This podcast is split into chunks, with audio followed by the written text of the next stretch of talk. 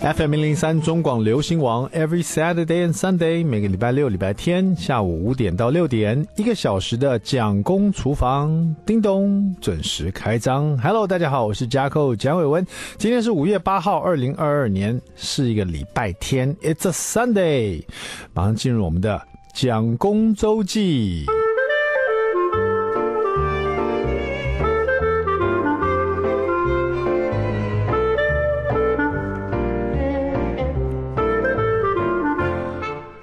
在四月底的时候啊，应该各个的小学的小学生都已经完成期中考了哈。那这一次我的大儿子 Jackson 呢，三年级下。下三下嘛哈，三年级下学期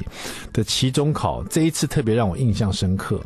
呃，不为了什么，是因为这一次呢，呃，蒋夫人跟我就有跟 Jackson 讲说，希望他每一科呢都可以至少考到八十分以上，就不要有七字头的出现啊。因为他有时候真的很不小心呢、不管是英文、国语、数学、社会、自然呢、他基本上我看他所有的复习考啊，或者考卷啊什么，他其实都会啊。慢慢给他时间，他都可以。算得出来，或者知道自己在干嘛，然后复习的时候也都做得很好。但是我发现他有一个问题，就是他很容易就是说，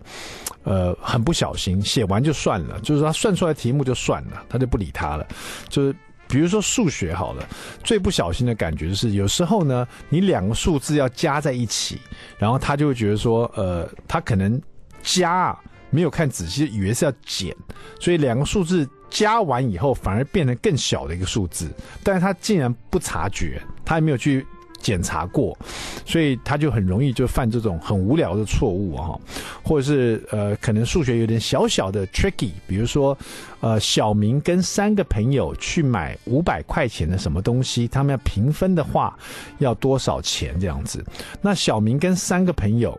那这样总共几个人？那就是四个人嘛，但是呢，他就很容易看到三个朋友，他就除以三这样子，就是不去深思这个题目到底怎么回事，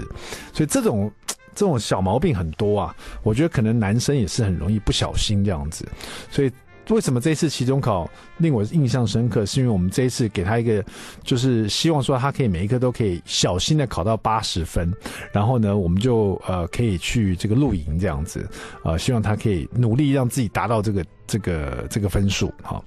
那所以我也很担心他如果有一科没有考到八十分的话，那我们去露营他不就不能去了吗？所以其实。我感觉我比他还紧张，我就是担心说我们这个家庭的露营呢，少一个人，呃，拍照少一个人去玩，少一个回忆，那而且都已经讲好了，他如果真的有一科没考好，那到怎么办呢？那所以说这整个四月下半旬呢，就是变成说每天他下课我都会跟他一起复习，不管是数学啊，或是国语啊，或社会或自然这样子，而且每一次复习的时候我都会。提醒他一定要小心这样子，那终于了，呃，每一科都考完了，而且每次我在考试前，我都问他你有没有很紧张，他说没有哎、我说那这样感觉爸爸比你还紧张，但是其实他嘴里说不紧张，他事实上考完了以后呢，他还跟我讲说，爸爸，如果有一科没有考到八十分，譬如说差一两分的话，那这样子可不去露营呢？我说，你是对自己有多没有信心呢、你考完竟然说会差一两分，你你是不是都写完了嘛？因为他数学有时候考不好，就是因为他写太慢了，他甚至于有时候四五题都没有时间写，就变成一下就被扣了四五题的分数。我说你这次到底有没有全部写完？他有有就全部写完。我说 Jackson，你如果全部写完说的话，你就对自己有信心，因为其实你都会，你只不过不小心而已。然后他就他自己也有点战战兢兢，就是说。国语跟英文他都觉得没问题，甚至于社会跟自然他也觉得很简单，只有数学哦，他特别紧张，而且刚刚好所有的考试呢，当天就可以知道分数，然后老师都会把分数写在他的那个家庭联络簿上面，唯独数学，因为数学有计算题嘛，所以没有办法当下就算出分数。有时候一个计算题它分两个部分，可能有的要扣一分，可能要扣三分；有的可能小小朋友呃全部都写对了，可是最后答案抄错了或者怎么样的，那可能分数被扣的会比较少啊。就比较如果说你整题都错的话，所以在这个计算上面就比较不像社会或自然都是选择题，错了就扣几分很确定的。所以数学的分数就要等一个礼拜，正好过了一个 weekend，可能到礼拜一。老师才会告诉他到底得了几分，所以那个周末礼拜六、礼拜天呢，我就可以感受到 Jackson 有一点浮躁这样子，然后甚至到礼拜天晚上，他又再提一次：“爸爸，明天我就知道我的分数了。如果我没有考到八十分，如果七几分，那怎么办？那那是不是那个他还没讲完，我就特别跟他讲说，Jackson 啊。”其实爸爸都有看到你的努努力哈，每次复习呢，不管再晚，你都不会有怨言，然后甚至有时候爸爸教你的时候，你都很你很累了，你还是继续写，继续复习。所以我我真的有看到你的这个努力，我觉得这个才是最重要的这样子。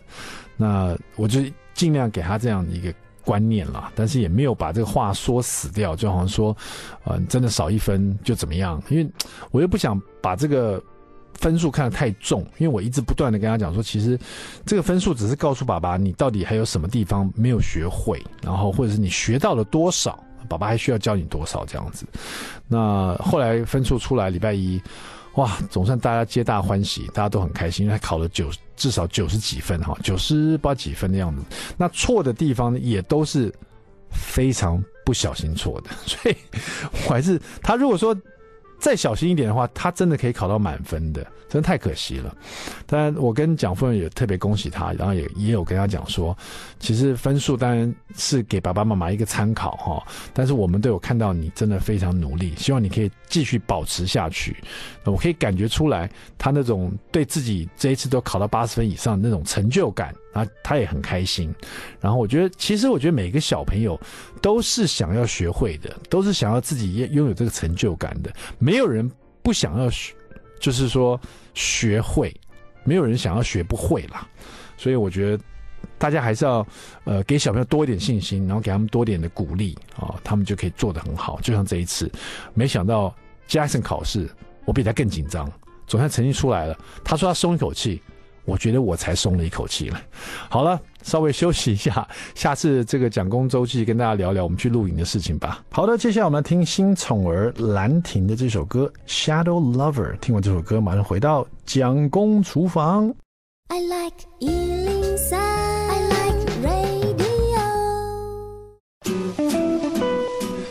FM 零三中广流行王蒋公厨房，We're back，我们回来了。我是家口蒋伟文。第二段第一个单元，蒋公来说菜。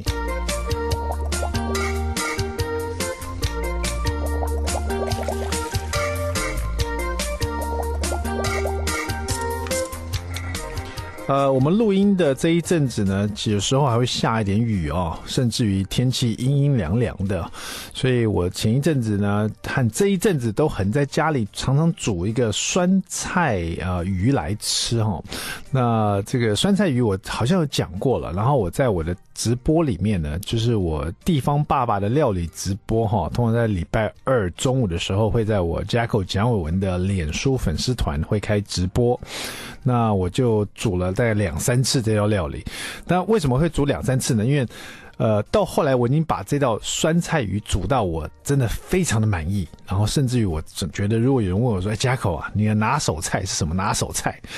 说出来或者端出来让大家尝尝，我应该会煮这个酸菜鱼。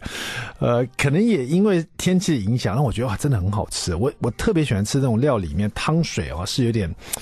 带了一点酸酸的，然后呢，又放了我又放了一些青花椒粒，所以又酸酸麻麻辣辣又非常香的，然后又是鱼肉啊，非常的好吃。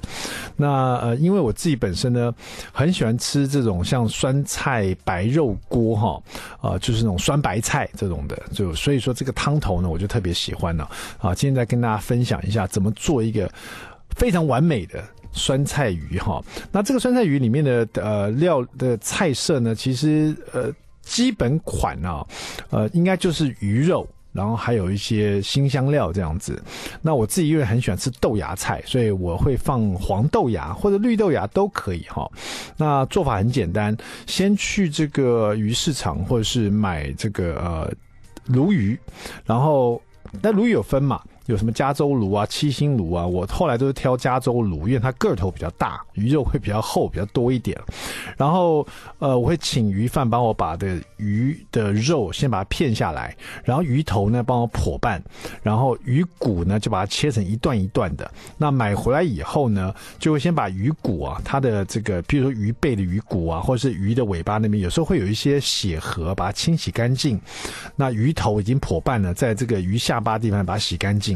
然后剩下来片下来两片鱼鱼排呢，呃，看鱼贩怎么帮你片下来。有时候他会把那个鱼腹，就是都是刺的地方，也帮你。切下来，那有如果没有的话，你自己回家用斜刀把那个整个鱼肚那一片都是刺的哈，贴着它的鱼骨把它切下来就好了。那剩下这个青鱼排就是只有鱼肉的，你就把它切成斜片状。那我一开始做这个酸菜鱼的时候，我这个鱼排想说自己秀一下刀工，把它切薄一点哈，鱼片都切得很薄，有点像在我们吃小火锅，你吃那个点那个鱼肉的，呃，不是点猪肉或鱼、牛肉，你点鱼肉。一片一片，它切得很薄。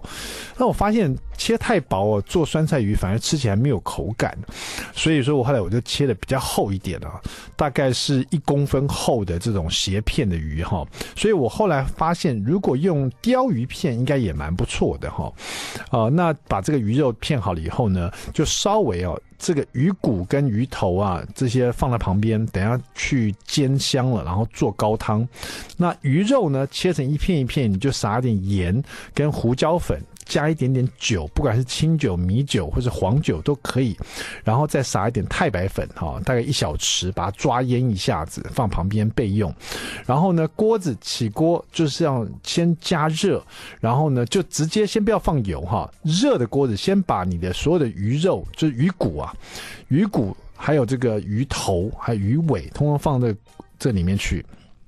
哦，对不起，我今天讲的是完美的一个酸酸菜鱼嘛，哈，所以我发现前面要再加一点什么东西，加一点五花肉片，哈，这是我之前没有这样做的。可是我发现这里面如果有一点猪油或是动物性的油脂哦，去煮这个高汤煎出来的这个跟鱼骨一起煎会更香，所以我会买一个五十块的五花肉啊块，然后自己把它切成，而且我跟老板讲说油呃肥一点的没有关系，然后切片状。那这种五花肉。尤其肥一点的，切起来会太软，所以你会先放冷冻库，先冷冻大概十五分钟，拿出来再把它切薄片这样子。所以热锅了以后呢，先不用放油，直接把你的五花肉片丢进去锅子里面，先把五花肉片煎到上色，一面哦，不是快炒它，煎到上色，有一面有点恰恰焦焦黄色，然后它那个猪油啊被你煎出来以后呢，这个时候呢，你再加一点香油进去哦，我是加韩式的香油，你可以加香油或者加普。任何油脂都可以了，反正你猪油已经被煎出来了，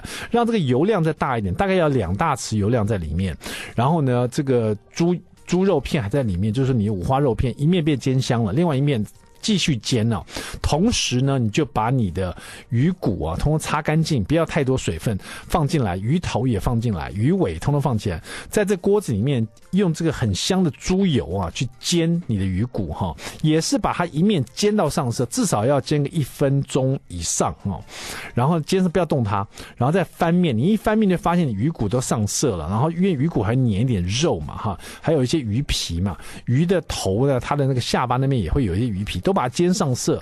煎到很香的时候呢，这时候就撒一点这个蒜末，然后再撒一点姜末在这里面哈，大概都是半大匙左右哈，撒进去，然后在这里面稍微翻炒一下，然后闻到这个姜啊还有蒜的味道的时候，把你的酸菜啊，我酸菜直接切丝哈，然后直接把它放进来，在这边也稍微翻炒哈。你翻炒的时候，你就会闻到那个酸菜的香气，加上姜跟蒜头，因为这里面有猪油嘛，所以这整个。翻炒的过程是非常香的，然后最后再放一点泡椒。那因为我不呃不比较买不到呃中式的泡椒，我就用墨西哥泡椒哈，墨西哥的 Jalapeno 泡椒，这个在超市都买得到，一罐里面是一圈一圈的，你先把它剁碎，然后大概一大匙放进来，跟酸菜跟你的蒜姜一起翻炒，然后这时候翻炒要不要大动作翻炒，稍微的轻轻翻炒就好，不然那个鱼骨什么都散掉，然后炒到香气出来以后，这时候加酒，那个酒一下去，马上啪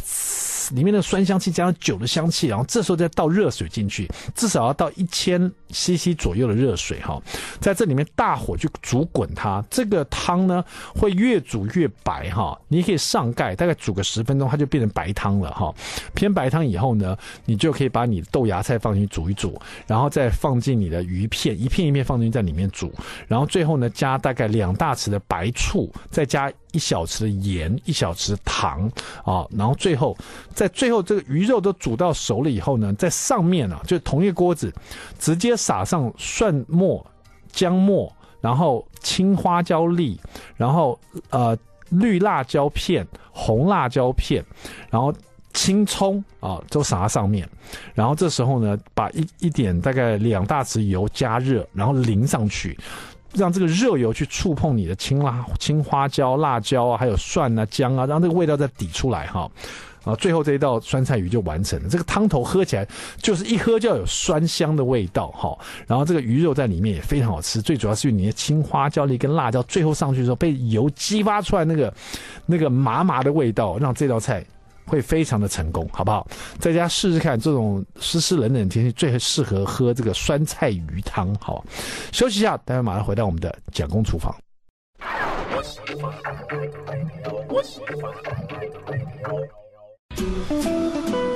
FM 零零三中广流行网蒋公厨房，我们回来了。今天我们厨房里呢要连线访问的这个这一位呢的头衔是我第一次看到的，这勾起我很大的好奇心呢。这个头衔叫做。日本九武士哈，酒是喝酒的酒，武士大家应该知道就是 samurai 哈，他在这个日本料理及清酒文化已经沉浸了三十多年了哈。我们欢迎今天连线的这一位欧子豪 Michael，Hello Michael 你好，Hello 蒋大哥好，各位听众大家好。是的，我们的 Michael 九武士 这样讲，感觉你的编号九五四 Michael 这个这个九武士啊，这个九武士这个称号呢是怎么来的？酒武士这个称号哈，对，应该是说它是日本政府嗯所赋予的一个殊荣啊。那在这个呃十五年的期间呢，一共被日本政府受封全世界呃大约不到一百人左右。那所以我们当然现在就是被受封，二零二零年被受封的时候，其实是非常开心的。那呃这个主要九五式是说。在海外或国内对日本酒的推广跟日本酒的日本的文化，嗯，呃，有非常卓越的贡献者。哦，那呃，经过政府的认定跟层层的这个考核之后呢，我们就会收到就是这样子的一个殊荣了。那。这个殊荣当然是算是政府给予，所以其实是蛮正式的。嗯，那原本都应该需要到京都的神社，嗯，去做正式的一个受封仪式。嗯，那我们也要用书法来提自己的名字跟宣誓。哇，所以是一个非常正式，然后要穿和服，然后有在神社里面给予祝福跟呃立下我们的誓言。哇，好，所以其实是一个非常正式的。那主要是因为疫情的关系，所以很可惜，呃，没有办法到金峰京都去受封。嗯、那可能就是疫情比较呃和缓的时候呢，我们会再去补受封这个仪式这样子。嗯，刚刚 Michael 提到要当这个九武士这个头衔，全世界也不过才一百多名嘛，对不对？那是在这个一百出头，日本的料理及在清酒跟酒学它的文化在推广上面呢、哦、有所成就的人，后来就会成为这个九武士。那我很好奇，说成为九武士，这是要自己去申请吗？还是？就像米其林有人在造访的，你知道，就是说，哎，发现这个人会推广，是这样子。就像米其林去造访，就也不算，它等于是一个我们根本不知道说自己会被提名，然后也完全不知道的情况。那因为我们造访非常多久，或者是有时候在海外做了很多的活动，嗯，那当然这个部分，呃，据我初步的了解啊，它是会变成说，呃，有一些成员。会觉得说哦，假设呃欧先生在台湾或者在哪里在呃推广上很有力道，那他开始他们就会查我的背景，嗯，跟我做过些什么东西，嗯，那这个酒造组合会国家的政府呢，每个县市都有代表，嗯，所以他也会经由县市的代表来去呃说，你们知道这个人所做的事情吗？那刚好，因为我在学习日本酒的时候，也跑遍了日本很多的酒造，嗯、然后也做了非常多的交流。嗯，那当然这个部分就是层层的，呃，选完，据说是选完第一关之后有第二关，第二关之后有第三关，最后呃他们确认完之后，呃才会像米其林一样向你要一下基本资料。可是，在那之前，你也不知道你自己有没有得奖，直到他要宣布前。你才知道说，一个礼拜你才会被通知说，哎，呃，你有收到这个殊荣，可是是不能够讲出去的。你一讲出去，马上就被取消，直到呃官方正式宣布的那一天起，你才可以称自己为酒武士。哦。所以其实是一个蛮严谨的一个官方团体。酒武士啊，Sake Samurai 啊，这个是我第一次接触到一个词，才才知道说原来真的有这样的一个身份哦，叫 Sake Samurai，而且全世界才一百多名，而且呢，他不是说你自己申请，就像刚刚 Michael 讲到，他自己很 surprise，他被提名九五式哦，这是一个殊荣。那我们知道说，人家常说凡走过必留下痕迹，所以这个 Michael 呢，在推广清酒，而且他自己热爱清酒文化这个路这个途中呢，留下这么多痕迹，让大家知道他的这这个热情哦，所以让他自己也成为了我们台湾的这个日本的九武士哦，真的很酷哎。那我们大家可能很多听众是第一次听到这个词啊，也第一次知道说有这样的一个身份呢。但更多人认识 Michael 或了解 Michael，可能是因为 Michael 他呃经营的这个 Hanabi 啊这个居酒屋哈，是在中山区嘛，对不对？对，就在光点的对面，已经有十几年，超过超超过十几年了吧？呃，今年十月就满十五年，哇！恭喜恭喜恭喜，还走，而且十五年还走过三年的疫情，呃，努力努力走。居酒屋在疫情期间真的不好走哎、欸。呃，这非常不好走。我一定要问一下，我因为很多餐厅业者来我们节目，我都会问居酒屋，好像第一次问到居酒屋会不会比其他餐厅业者更难进？因为毕竟居酒屋是一个热闹的地方，而且是你推广清酒的地方。那疫情大家都不能去，怎么办呢？只能含泪跳恰恰，我只能这样子讲。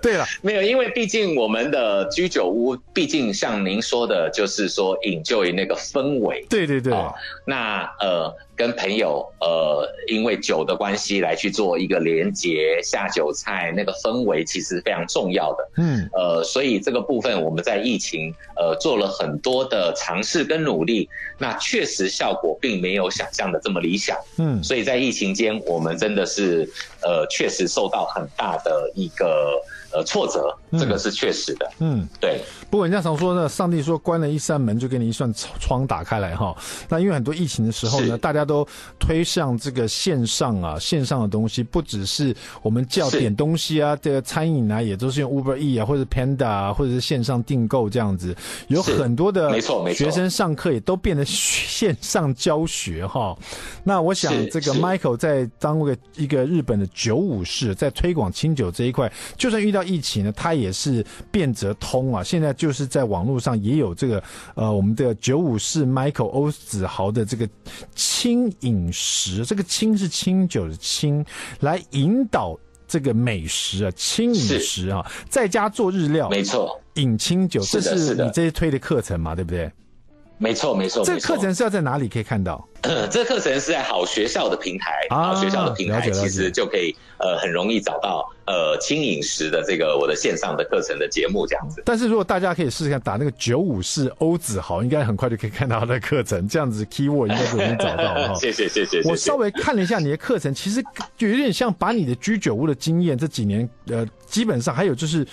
职人的一种生活的感觉哈，把它带至这个课程里面，总共有分了大概有十一章节哈，这个不同的课程。是的，是的，对，分的章节挺多的。从日本的这个串烧到酱汁到制法，就是日本吃东西喜欢制腌制东西嘛哈，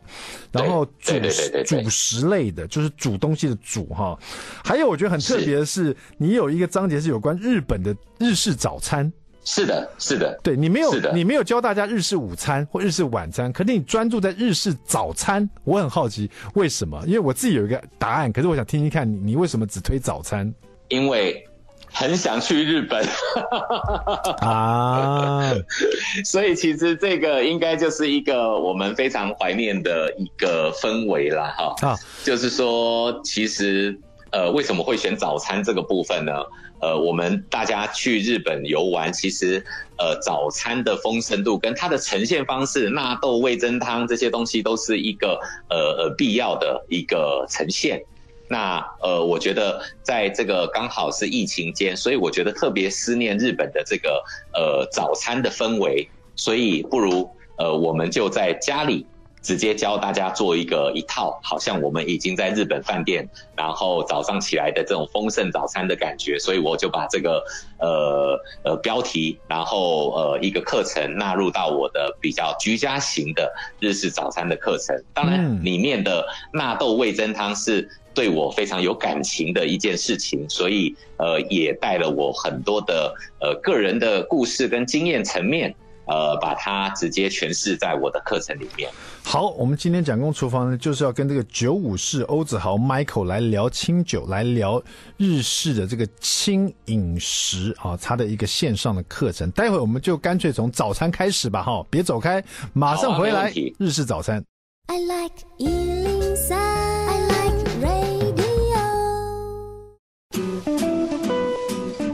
FM 零零三中广流行网蒋公厨房，我们回来了。今天我们厨房里访问的是九五式哈，这个我们的欧子豪 Michael，Michael 在线上，Hello，你好，Hello，Hello，是的，大哥好，大家好。对，现在我们的九五式呢，也是我们的 Honey Bee 的这日式的居酒屋的这个主厨兼老板哈。那他更是一个呃，从一生都对日本的清酒还有日式的这个料理文化产生很很有热情的一个人哦，所以他才得到这个全世界只有一百个这种九五式的头衔哦。那最近他推了这个线上的课程，我看了一下，蛮有趣的，有关日食的串酱自煮，包括了日式的居居家的这个早餐，还有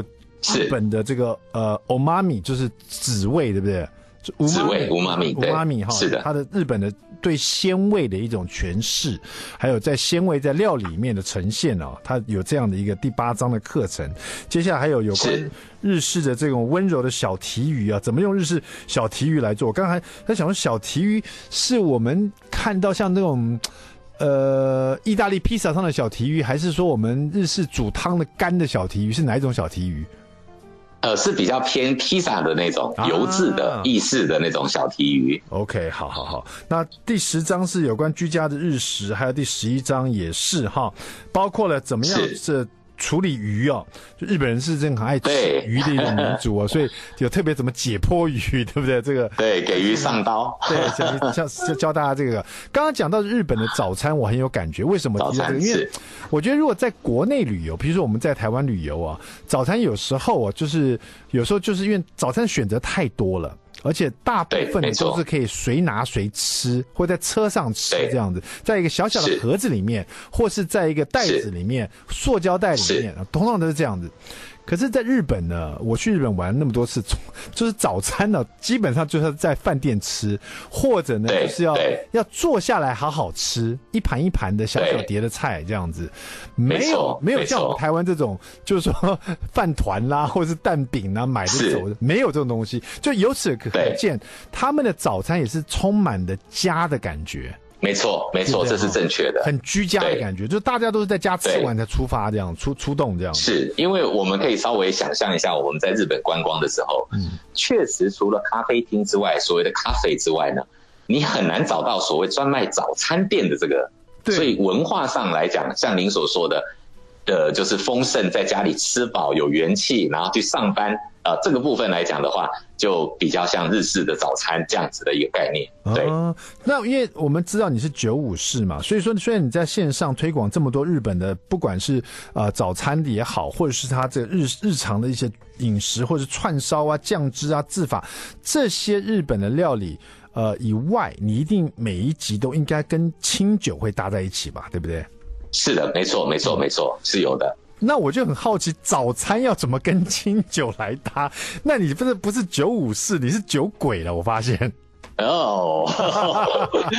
这个部分呢，其实确实也让我有一点那时候在想说，早餐一定要搭酒吗？这件事情也是让我有一点伤脑筋。是，可是我们把一个情景设想变成是一个慵懒的早午餐的话，那情况就有点不一样了。就比如说，我们假日，然后看着线上节目，然后线上课程来去做这个准备丰盛的这个早餐之余，我们心情是非常放松的。那在家里好好享受这种呃我们怀念的在日本的丰盛早餐之余呢，当然得要犒赏一下自己一杯早餐的一个酒精饮料。那我们在选早餐的酒精饮料的时候呢，并不会选择非常强烈的，嗯，而是在酒里面有一个特殊的酒款，我们称它叫做浊酒。哦，浊酒。所以等于它的浓稠度就有一点像我们台湾像小米酒的那种粘稠度。哦。所以呃，酒精浓度比较低，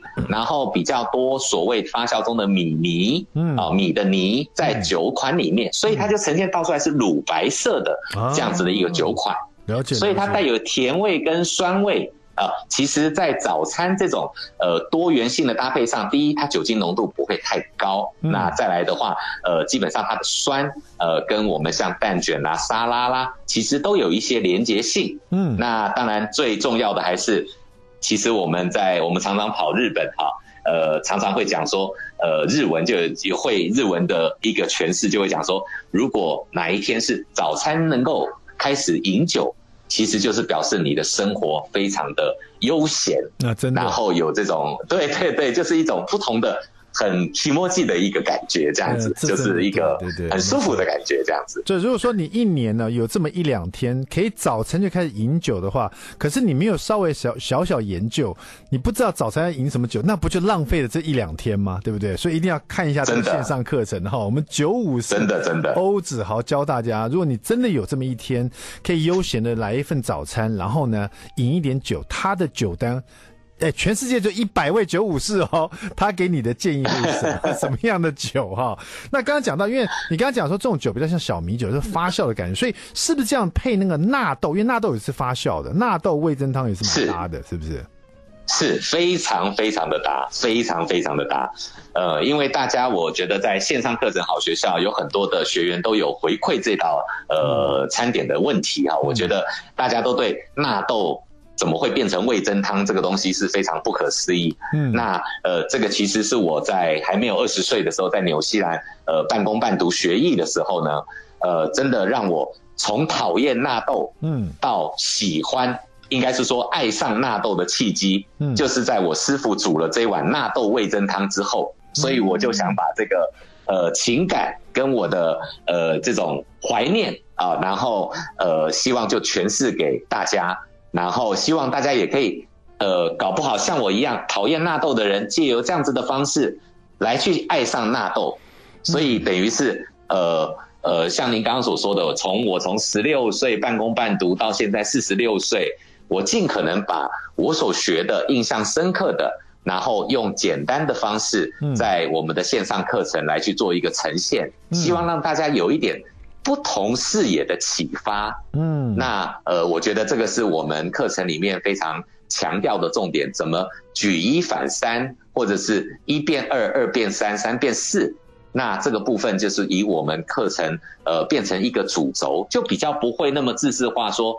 呃、我今天教你的课程这一道就是一加二加三加四完之后变成五。我们就会有很多的是三到三的时候，你可以再加其他的元素变成你的六，嗯，或者是一加二加三加四之后，你也可以选择用这样子的方式变成另外一个呃料理来去做呈现。所以我们更多推广的是在呃料理逻辑的架构跟一个呃创新的思维，然后依照每个人的饮食习惯。来去做自己适当的调整跟调配，变成属于你自己的一个风格的料理，这是我们比较想强调的一个部分。嗯，刚刚那个 Michael 提到说，他这个纳豆味噌汤呢，是在纽西兰哦，这个师傅曾经做过的一道汤。可能大家会觉得，哎，有点听不太懂，为什么纽西兰可以喝到纳豆味噌汤？那是因为那时候呢，他是在纽西兰的丽花日本料理服务、哦、Rika 那边服务。对，所以没错，没错，是的。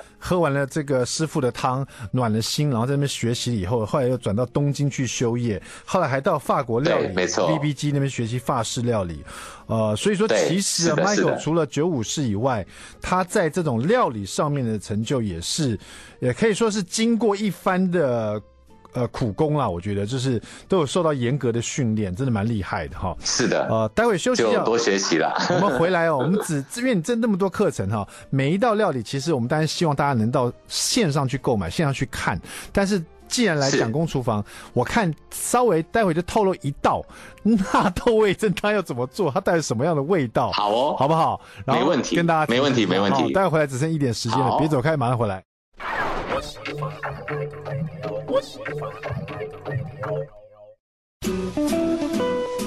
FM 零零三中广流行王蒋公厨房，我们回来了。节目厨房里呢，访问的是九五式啊，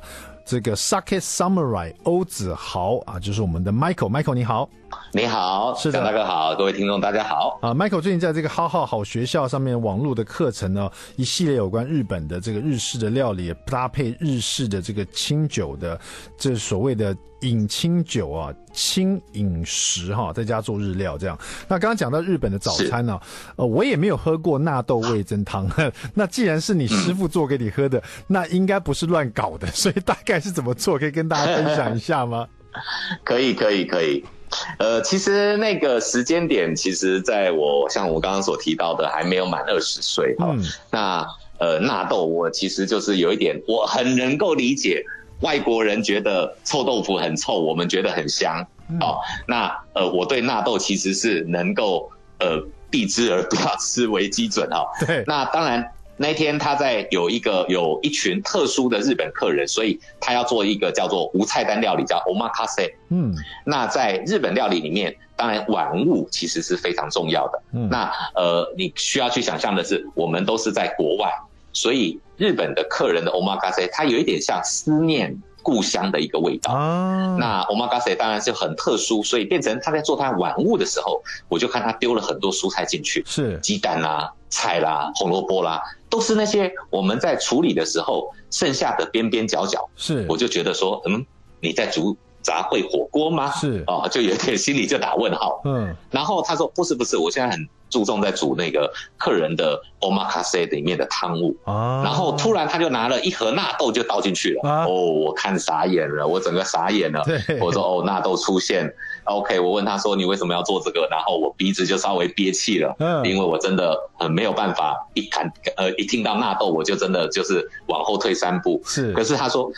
发酵食品跟自然的食品，我们放到汤物里面，它会自然释放所谓的日料非常讲究的脂味的一个表现。那当他在做释放完之后呢，他就把里面的蔬菜全部沥掉，只留里面的汤。是，那这就变成他我们常讲的高汤底。原来如此。那有了这种有层次的蔬菜鲜甜，嗯，纳豆的这个发酵的层次的香跟醇，嗯，那最后他再加入白味噌之后，他给我试了一口，哎，我整个完全接受了纳豆的一个存在。而且我真的不好意思，心里是想要跟他说，可以再给我喝一口吗？哇！所以这个料理真的对我印象非常非常的深刻，尤其是在海外的时候，相信客人喝到那碗汤，就会直接有怀念到故乡纳豆味噌这样子的一个感受，所以。呃，真的这个印象，你看，已经过了二十多年，快三十年，我还是印象非常深刻。好，真的是听得出来很很感动啊。那那个大家如果知道怎么这细节怎么做的话，一定要去看我们的好好好学校的网络课程，好好好学的网络课程，看我们的九五式欧子豪的这个轻饮食的课程哈。那当然，他这个课程里面也不会让大家失望，因为大家喜欢他的 Honey Bee 的居酒屋的话，他的腐饭也很非常有名啊。他在课程里面也讲了腐饭怎么怎么制作。大家一定要去好好的学习一下哈，变成一个九五式，不要变成一个酒鬼哈。谢谢我们的欧子豪，别忘了这个喝酒不开车，开车不喝酒啊。我们特别谢谢我们欧子豪，我们在我们这个好学校的网络课程再见了，OK？好，谢谢。好，嗯，谢谢张大哥，谢谢大家，谢谢。